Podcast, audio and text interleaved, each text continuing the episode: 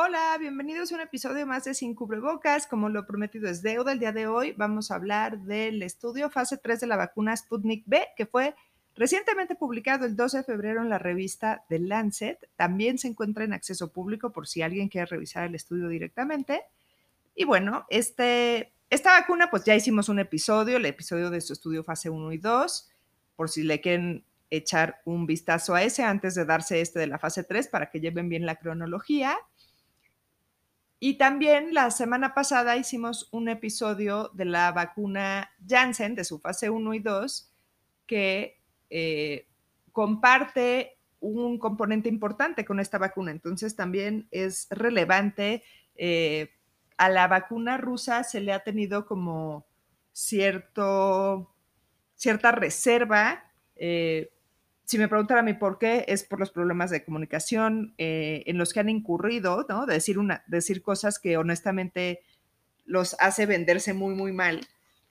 Y platicaremos de eso eh, más adelante, pero eh, sí quise sacar ese, episodio de Janssen antes de este, justo por eso, porque dije, bueno, pues Janssen quizá es una compañía a la que le tenemos más credibilidad que al Instituto Gamaleya, nos es más familiar, eh, si bien las dos son instituciones académicas serias, eh, pues eh, Rusia, hago la broma muy seguido, pero pues es que fueron los enemigos de todas las películas que vimos en nuestra infancia y entonces eso se queda grabado, eso deja cicatrices. Y que quizá poniendo ese episodio podría generar más confianza hacia la vacuna rusa. Esa fue la razón de hacer eso.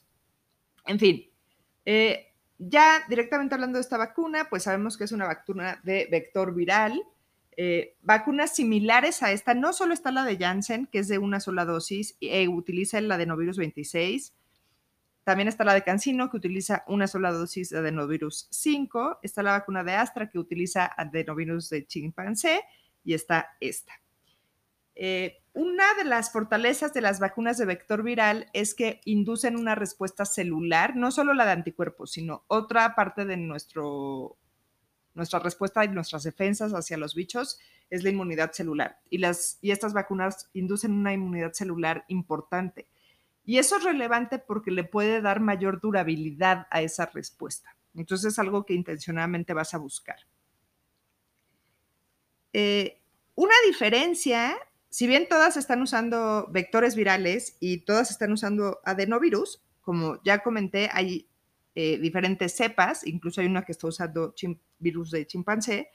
Y lo peculiar de la vacuna de Sputnik es que está utilizando dos diferentes cepas de adenovirus. Está usando para el primer refuerzo adenovirus 26, similar, bueno, el mismo que el que está utilizando Janssen, y en el refuerzo está utilizando adenovirus 5, que es el que está utilizando la vacuna de Cancino, que también es de monodosis. ¿Y cómo funciona a muy grandes rasgos esto? Agarras el adenovirus, que es un virus de gripa común, inocuo, no pasa nada, lo modificas para que no se pueda replicar de manera que al meterlo al cuerpo no te puede dar ni siquiera esa gripa. Le insertas la proteína S, que es la que quieres que el organismo reconozca como extraña y para la cual se monte una respuesta autoinmune. De manera que el adenovirus lo que está sirviendo es como literalmente un camioncito que le lleva al sistema inmunológico esta proteína. Eh, la razón de decidir meter dos diferentes tipos de adenovirus es la siguiente. Existe el riesgo de que si en tu comunidad de manera local tu población ha estado muy expuesta, digamos, al adenovirus 26, se lo metas y a tu cuerpo le venga guango que entró eso. O sea, que ya no genere o se monte una respuesta tan robusta. ¿Por qué? Porque ya lo conoce y se lo echa en tres patadas y se acaba. Y no se generó una respuesta inmunológica. Entonces, la idea de meter uno u otro es, bueno, pues chance conoces al 26, pero en la segunda te meto el, adenovirus 5 y a ese no lo vas a reconocer tan fácil, o viceversa. Entonces, trata de minimizar este riesgo. Entonces, pues ya muy evidentemente quedó, son dos dosis, son intramusculares como todas las demás vacunas y en este caso el, espacio entre la primera y segunda dosis son 21 días. Fue, como todos los estudios de fase 3, un estudio aleatorizado. Esto significa que de manera completamente azarosa se decide quién recibe vacuna. Eh, cuando se están eh, implementando dos diferentes esquemas, cuál de esos dos esquemas, o si de plano le toca placebo a la persona. Eso es completamente al azar, normalmente lo hace un sistema computarizado que describen ampliamente en el artículo. Es doble ciego. Esto significa que ni los participantes, ni la gente, los investigadores, es decir, la gente que aplica las vacunas, la gente que introduce los registros de datos de efectos adversos, etcétera, está consciente de lo que ese paciente recibió, sino hasta el final ya como que se destapa, es como una gender reveal party de, ¡Ey, es placebo! ¡Ey, es vacuna! Y entonces es cuando hacen el análisis de datos. Eh, y bueno, el, control propiamente, cuando haces un experimento, obviamente estás comparando eh, una terapia, en este caso una vacuna, contra darle nada a alguien, ¿no? Y ese es obviamente el placebo. Fue multicéntrico, esto es que se llevó a cabo en diferentes zonas Todas dentro de Rusia fueron 25 clínicas u hospitales que estuvieran autorizados y preparados como para realizar un estudio así, pero todos dentro de Rusia. En otros casos hemos visto que esto de multicéntrico implica diferentes países, a veces diferentes continentes, y nos da una diversidad de población un poquito más importante, pero esto no es eh, tampoco tan grave, ¿no? Eh, en, en un momento dado lo que necesitas es cantidad de gente. ¿Es recomendable? No es lo peor si no lo tiene. Eso es en cuanto al diseño. Incluyeron pacientes que tuvieran más de 18 años, eh, que no tuvieran infecciones como eh, virales crónicas como son VIH, hepatitis B, hepatitis C, sífilis. Les hicieron también prueba tanto eh, de anticuerpos como por PCR de COVID, de SARS. Y algo interesante es que un criterio que se, que se consideró para excluir a pacientes de este estudio fue que tuvieran alergias a vacunas ya conocidas, ¿no? Ante la eh, información que seguramente ya conocían de Pfizer para cuando empezaron a correr este estudio, eh, quizá no de la, información publicada, pero lo que ya, ya se venía eh, comentando, hicieron esto que no sé si considerarlo un pequeño truco. La verdad es que uno puede ser alérgico a algo, o sea, ese riesgo existe de cualquier cosa que, te metas al cuerpo, ¿no? Droga, medicina, vacuna, comida, este, colores, metales, porque nos introducimos todo tipo de cosas. Em, entonces tampoco es que me parece así como que hay que tramposos que sacaron gente con alergias. Creo que no se querían meter en pedos y creo que es válido, pero sí me llamó la atención que estaba especificado y en ningún otro estudio ha estado así eh, especificado. Otras razones para ser excluido del estudio eh, era que tuvieras puesto alguna otra vacuna 30 días previos, obviamente esto para no estar confundiendo que si es el anticuerpo contra cuál o qué o cómo, ¿no? Y obviamente efectos adversos que pudieran haber eh, pacientes que estuvieran tomando medicamentos inmunosupresores en los últimos tres meses o cortisona en el último mes, embarazadas, pacientes con cáncer, eh, que no tuvieran vaso, pacientes con anemia, tatuajes, en fin. Una lista un poquito más amplia de lo que eh, veníamos viendo en otros estudios. La planeación fue que, bueno, se pusieran la vacuna, se hicieran visitas al día 28, al día 42, al día 180 Em, donde ahí, digamos, cortarían el seguimiento inicial. Se les hacía una prueba de PCR al día 21, em, antes también de realizar la segunda aplicación, y si llegaran a presentar síntomas, esa segunda dosis no se aplicaba. Pacientes que estuvieran asintomáticos, pero que tuvieran esa PCR positiva, sí se vacunaban. Em, y no los consideraron como casos COVID si no tenían síntomas. O sea, para considerarse caso COVID, que es parte de lo que están considerando en un estudio de eficacia fase 3, eh, sí tendrían que estar sintomáticos. Y de alguna manera nos va a dar información sobre el efecto de la vacuna en casos asintomáticos, ¿no?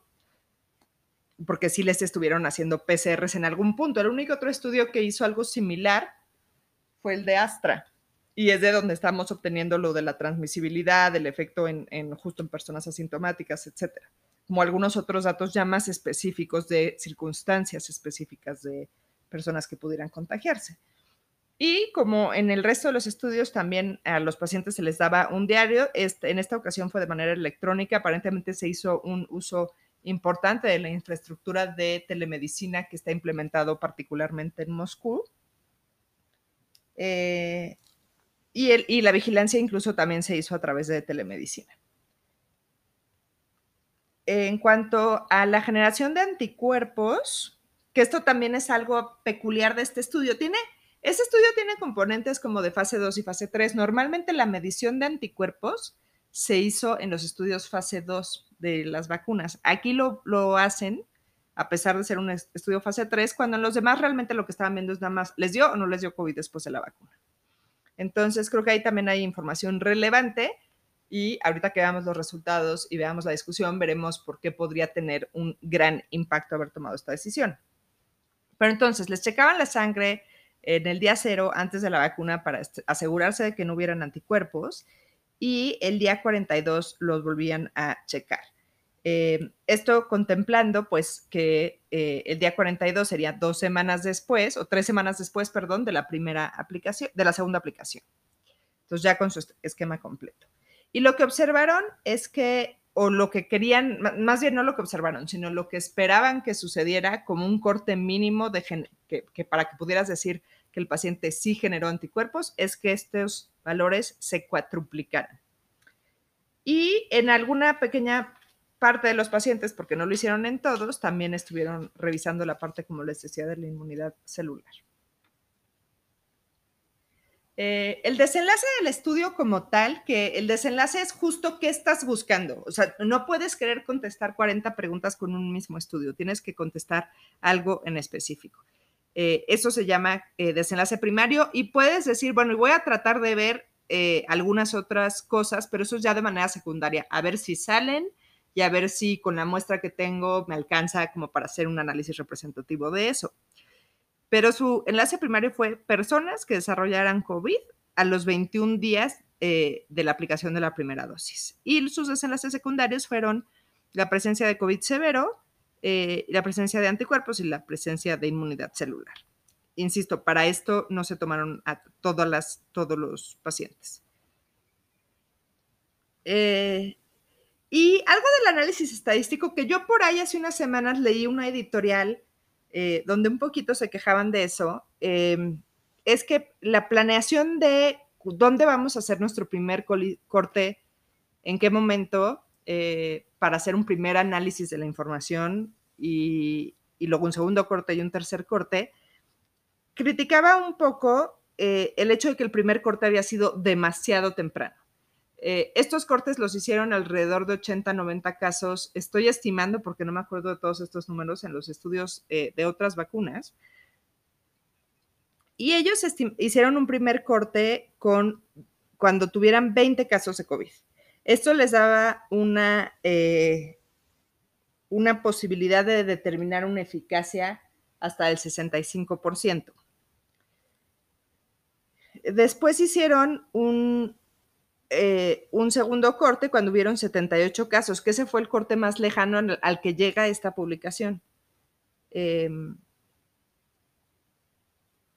y ese ya lo consideraron un poquito más, digamos, eh, completo.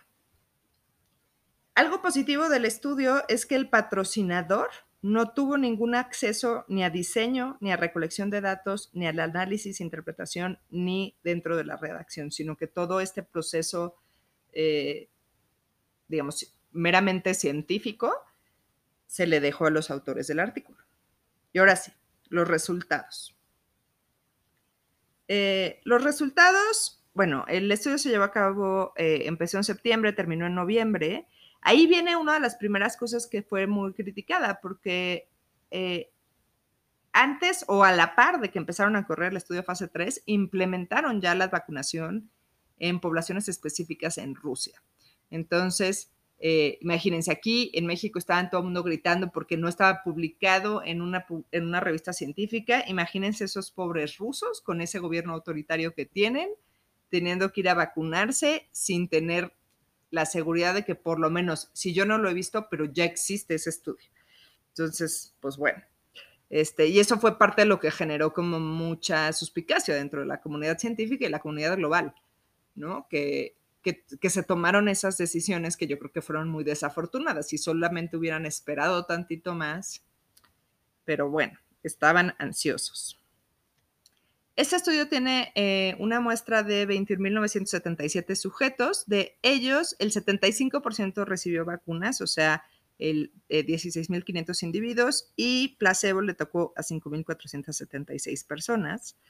Eh, como les decía, hicieron diferentes cortes. El corte de 20 casos eh, lo hicieron el 18 de noviembre y ese número es el que utilizaron para hacer el, análisis de seguridad. Entonces ahí también hay un poquito, otra vez no es engaño porque lo están especificando en su metodología, pero sí no son los 22 mil los que entraron al análisis de seguridad. Eh, y el 24 de noviembre cuando llegaron a 78 casos, que eso también es interesante, o sea, se echaron 58 casos de una semana a otra eh, y ahí utilizaron eh, ese corte para hacer el análisis de eficacia. Ahí contemplaron a los pacientes que para ese momento ya hubieran recibido las dos dosis que fueron redondeando prácticamente 15 mil individuos. Eh, ¿Qué población más o menos fue? Eh, fueron 60% hombres, 39% mujeres. Aquí sí, el 98.5 de los pacientes fueron caucásicos. Eh, estaban haciendo una ampliación de esta muestra en otros países, me parece que en Brasil, sé que en México y no estoy segura dónde más, pero para tener un poquito más de representación étnica y diversidad étnica dentro de sus resultados. Y otra cosa que hicieron fue estratificaron a los pacientes por edad. Entonces, el, 10% de esta población tenían entre 18 y 30 años, el 25% entre 31 y 40 años, el 29% 41 a 50 años, el 23% 51 a 60 años y el 10% tenía más de 60 años. Y la media más o menos de edad fue de 45%. Eh, un 25%, independientemente de la edad de toda esta población, tenían algunas comorbilidades, particularmente estas que se han asociado a peores desenlaces de COVID, o sea, obesidad, hipertensión y problemas cardíacos eh, eh, vasculares, ¿no? Tipos infartos, embolias, ese tipo de cosas. Y también estratificaron a la, población, más allá de la edad, en su riesgo de exposición a COVID. Eh, considerando eh, riesgo alto, pues pacientes que, digo, individuos que directamente trabajan con pacientes COVID o en áreas COVID, que fue solo el punto 4 de su muestra, el punto 4% de su muestra, eh, gente que tuviera una exposición media, que es gente que a lo mejor no está directamente con, con COVID, pero que sí trabaja con muchísimas personas debido a su vocación, que sí tiene que salir de casa para trabajar, en fin. 26.5% de la muestra fueron de estas personas y digamos el riesgo general que es pues el de vivo en el 2020, ¿no? Estoy, vivo en el 2020 y ese riesgo eh, es un riesgo general. Eso representó el 73% de la muestra, que guarda las proporciones de la vida real. O sea, los menos tenemos un riesgo alto, una, una proporción un poquito mayor, pero tampoco tantos tenemos un riesgo medio y la gran mayoría en realidad tiene un riesgo general. Finalmente, para el día 21, después de la primera dosis, habían encontrado 16 casos en eh, la vacuna y 62 casos en el grupo placebo. Eh, con esto se calculaba una eficacia del 91% y esto incluye a los pacientes mayores de 60 años. Y dentro del desenlace secundario, esto de severidad, no tuvieron ningún solo caso severo de COVID. Esto recordemos que para definiciones el estudio es que estés en el hospital o que llegues a morir por COVID. Ninguno en aquellos que se vacunaron y 20 casos en el grupo placebo. Y esto le da un 100% de eficacia para prevenir COVID severo, que nuevamente es un desenlace muy, muy respetable. Desafortunadamente los primeros eh, estudios nos, nos, como que nos metieron en la cabeza pues que 90% de eficacia y de pronto vemos 60 y 70 y los desdeñamos como si fueran la peor basura de vacuna, eh, cuando en realidad eh, este, este otro desenlace es muy, muy importante, porque nos valdría el COVID si fuera onda, te quedas en tu casa, te sientes de la chingada cinco días y luego ya, ¿no? O sea, lo que nos da miedo, obviamente, es terminar en, en el hospital, en bancarrota, muertos y solos. Ese es el verdadero terror del COVID. Y eso, esta vacuna lo previno en un 100%. Entonces, es muy importante. Claro, que su eficacia de prevención de infección también es, eh, pues, impresionante, de 91%. Eh, entonces, es una muy buena vacuna según estos datos. Eh, también ellos mencionan ahí que tuvieron 97 casos de COVID antes del día 21 y eso les disminuiría la eficacia al 73% si los incluyeran en el análisis.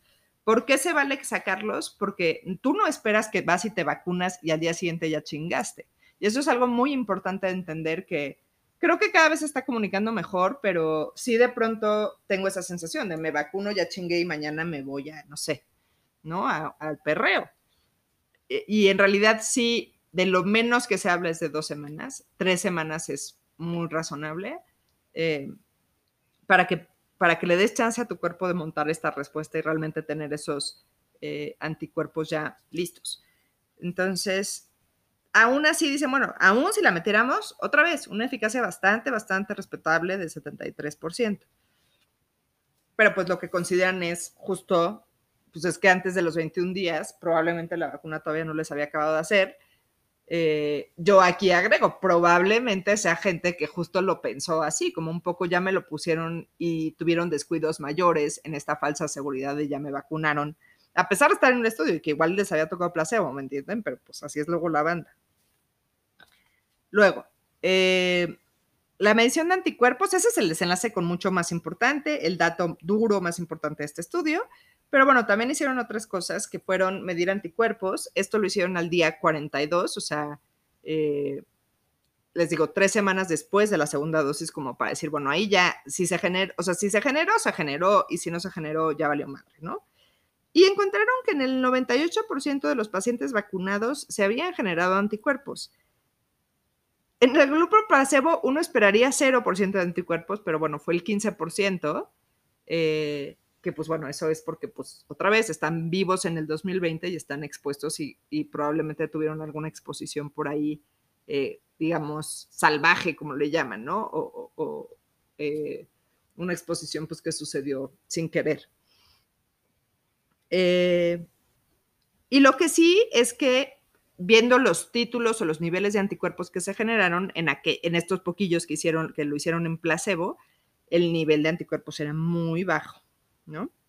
Em, en general, se puede decir que eh, los anticuerpos en cantidad fueron similares cuando se compararon los diferentes grupos de edad, estos que hicieron como por décadas de la vida. Entonces, tanto personas adultas mayores como jóvenes tuvieron más o menos la misma respuesta de anticuerpos, solamente fue un poquito más potente en aquellos de 18 a 30 años. Entonces, esto que nos dice, vacuna buena para adultos mayores. Eh, em, y también todas las muestras que tomaron para checarlo de la inmunidad celular eh, fueron, digamos, positivas, habían generado inmunidad celular. En cuanto a la seguridad, eh, la gran mayoría de los efectos adversos fueron grado 1, que son estos típicos que también hemos estado viendo semana tras semana. Eh, dolor en el sitio de la inyección, dolor de cabeza, malestar general, cuerpo cortado. Eh, aquellos eventos que se pudieron considerar serios, que como siempre les digo, se entrecomilla mucho serio porque no, no, normalmente no lo son. Ninguno fue relacionado a la vacuna. Este estudio tuvo cuatro muertes en su seguimiento Tres de estas muertes ocurrieron en, uno de los pacientes vacunados. Uno tuvo que ver, una muerte tuvo que ver con una fractura vertebral. Eh, la segunda fue un paciente que presentó COVID al cuarto día de haberse vacunado, porque otra vez no es magia lo de la vacuna, y que tenía factores de riesgo. Él tenía eh, enfermedad del corazón, estaba enfermo del corazón y bueno, se consideró obviamente que esta persona se había infectado, aunque estaba todavía sintomática en el momento en el que recibió la vacuna. Y lo mismo con la tercera muerte. Eh, también fue por COVID, esta eh, se presentó, se positivizó en el día 5 y también tenía factores de riesgo. Él tenía enfermedades endocrinológicas, no especifican cuáles, y les digo, a los dos los consideraron como falsos negativos, eh, porque en realidad en el momento en que entraron al estudio se les tomó una PCR que dio negativa. Entonces, pues bueno, ya estaban en un periodo o recién, recién contagiaditos, o por alguna razón esta prueba no dio positiva y no se consideró que la vacuna estuviera de ninguna manera relacionada con que les hubiera dado COVID, porque les digo, eso es imposible. Y la cuarta persona estuvo, que falleció, estuvo en el grupo placebo y murió de un evento vascular cerebral. Eh, cuando analizaron los efectos adversos en, adultos mayores, eh, en mayores de 60 años, eh, la población que en números absolutos que tuvo esta edad o que está en este grupo es de 2.144 con una media de 65 años y principalmente lo que tuvieron fueron este malestar tipo flu, ¿no? Que es malestar general, cortado, dolor de cabeza y dolor local en el 5% de los pacientes. Hubieron tres efectos serios que fueron, eh, uno fue una gripa, que les digo, es que es serio, donde una gripa es serio. Este, una gripa bilivulgar, sinusitis, otro tuvo una piedra. Entonces, eh, obviamente esto no tiene nada que ver con la vacuna. Eh, finalmente, en la discusión, pues bueno, se comparan las eficacias que tienen ellos contra otros de los estudios que han salido ellos también, algo interesante es que habían formulado dos diferentes maneras de hacer esta vacuna, una que era como líquida, que requiere eh, una temperatura de almacenamiento de menos 18 grados, que entonces no es ultra congelado, pero sí es más frío de lo normal de tu refri de la cocina. Y tenían otra formulación que es congelado seca. En este estudio utilizaron la forma líquida, ellos la están considerando equivalente y la tienen aprobada en su país como si fuera exactamente la misma cosa. Eso eh, no sé cómo se haya aprobado en México, no sé cuál es la que se va a mandar a México.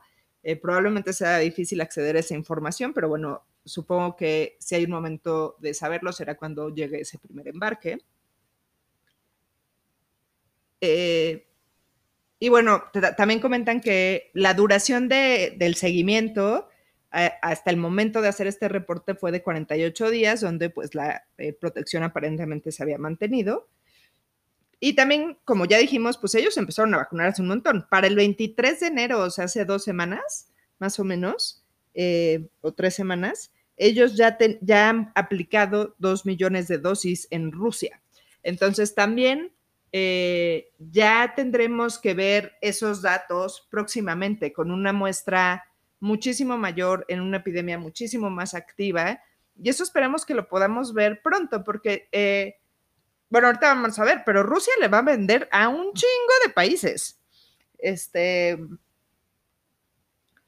Y, pues será interesante tener eh, datos de muchísimo más población con un seguimiento Ahora sí, si estos cuates empezaron en septiembre, pues esos primeros ya van a tener seis meses de vacunados, eh, tener, empezar a tener sobre todo estos datos de durabilidad de la protección que nos urgen.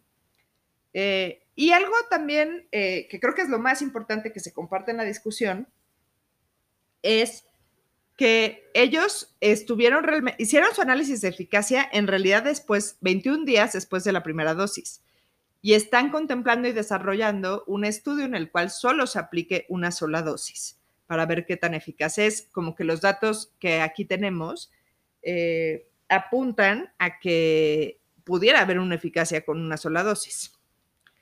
Entonces, eso se va a correr. Eh, eso también va a ser muy interesante de ver. No debe de faltar mucho más porque este lo cortaron el 24 de noviembre, o sea, ya tuvieron todo diciembre, enero, febrero, o sea, en tres meses corres un estudio de una sola dosis sin mayor problema. Entonces, espero también estar teniendo eso pronto. Y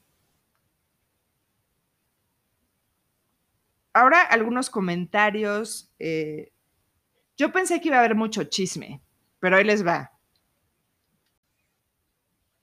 La vez pasada se publicó el artículo y bomba de editoriales y cartas al editor y quejas y la comunidad científica como muy vuelta loca con la información.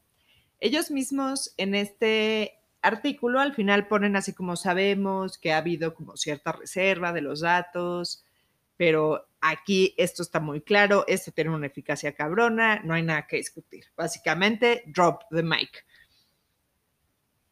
Y les decía yo, sí creo que eh, toda esta reticencia que ha habido tiene que ver con su estrategia de comunicación. Y entonces, por ejemplo, eh, eh, revisaba que en diciembre, que a mí ya hasta se me había olvidado, honestamente, porque diciembre que fue hace ocho siglos, ¿no? O sea, Putin declaró que él se iba a esperar a ponerse la vacuna, no estaba vacunando a todos los rusos mientras tanto, pero que él se iba a esperar a que estuviera aprobada para mayores de 60 años, ¿no? O sea, realmente a que tuviera este estudio.